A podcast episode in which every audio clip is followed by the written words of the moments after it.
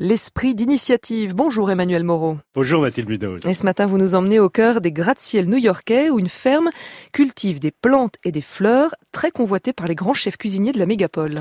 Dans le quartier UP de Tribeca, le restaurant Atera, qui a deux étoiles au guide Michelin, Mathilde, a mis en place une chaîne d'approvisionnement on ne peut plus locale. Il suffit de prendre l'escalier pour passer de la cuisine à la ferme. Farm One est une ferme urbaine. Celle-ci fait pousser en intérieur près de 200 espèces de plantes du monde entier dans son jardin. Toutes ces plantes choisies parce que rares et savoureuses sont cultivées en hydroponie. Alors l'hydroponie, c'est une technique qui consiste à cultiver hors sol dans un liquide nutritif. Exactement. Les racines ne sont pas dans la terre mais plongées dans une eau qui ne stagne pas et qui leur apporte les nutriments nécessaires à leur croissance. Cette technique a l'avantage de consommer 95% moins d'eau par rapport à une ferme traditionnelle. De plus, il n'y a pas de pesticides ni de pollution des sols. C'est donc sur une surface de 60 mètres carrés que se trouvent ces plantes rares en étage?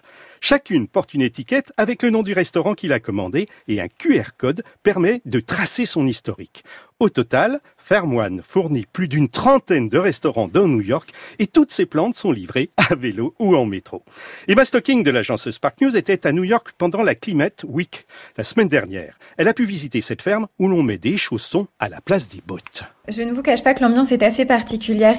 Il fait une chaleur très humide, environ 35 degrés. Les lumières des LED sont aveuglantes et si j'avais pas de Charlotte, j'aurais eu les cheveux complètement ébouriffés par les ventilateurs. En fait, c'est plus un modèle de haute couture appliqué à l'agriculture qu'une technique qui a vocation à nourrir la planète.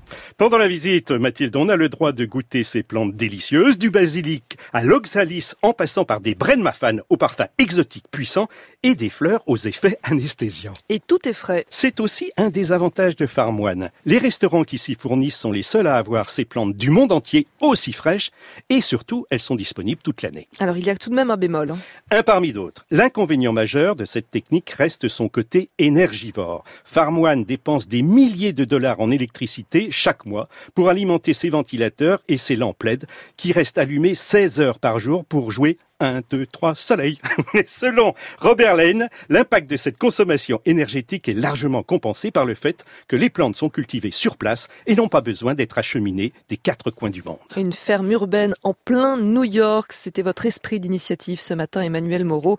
Une chronique à réécouter et podcaster comme d'habitude sur franceinter.fr.